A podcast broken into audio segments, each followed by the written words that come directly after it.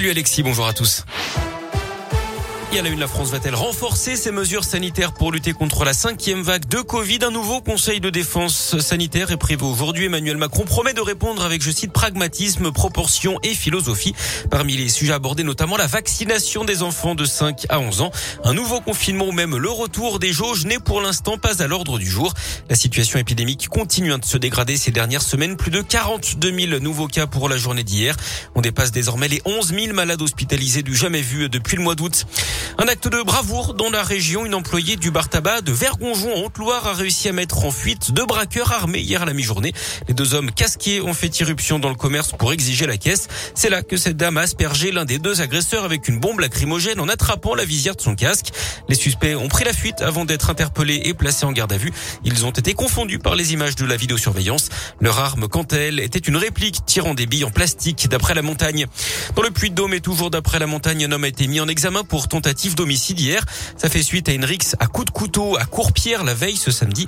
Un homme avait été blessé au thorax lors d'une fête, a priori sur fond d'alcool. L'enquête se poursuit. L'aéroport de Lyon-Saint-Exupéry a-t-il été victime d'un bug ou d'une attaque informatique Hier, la quasi-totalité des vols était annoncée avec du retard. Inquiétude évidemment des voyageurs qui ont été rapidement rassurés. Pas de perturbation du trafic aérien. Il s'agirait en fait de problèmes d'affichage liés à donc des soucis informatiques, des dysfonctionnements qui étaient en cours d'analyse hein, hier d'après le progrès.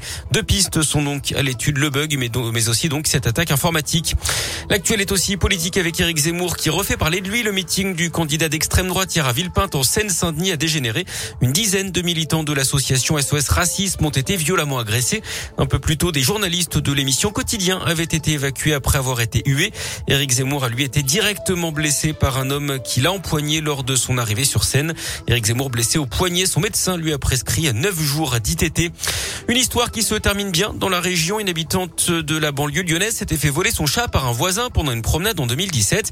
Voisin qui avait ensuite déménagé en Mayenne avec l'animal. Meitou, c'est son nom, a été retrouvé grâce à sa puce et à son tatouage à 600 km de chez lui, donc d'après le progrès.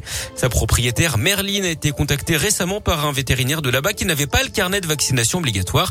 Elle a même pu échanger avec le voisin chapardeur. Comble du symbole, elle devrait pouvoir retrouver son chat pour Noël. Du sport, du foot et la fin de l'aventure de Claude Puel à Saint-Etienne. Le coach des Verts remercié hier après la lourde défaite 5-0 contre Rennes. Les Verts qui sont derniers de Ligue 1. Puel était arrivé en octobre 2019. C'est le premier entraîneur de Ligue 1 à être limogé cette saison. Ça ne va pas fort non plus hein. à Lyon, tenu en échec par Bordeaux, deux partout après avoir mené deux fois au score. L'OL seulement 12e du classement et puis euh, séquence difficile également pour le Clermont Foot, 18e après sa défaite à Montpellier 1-0.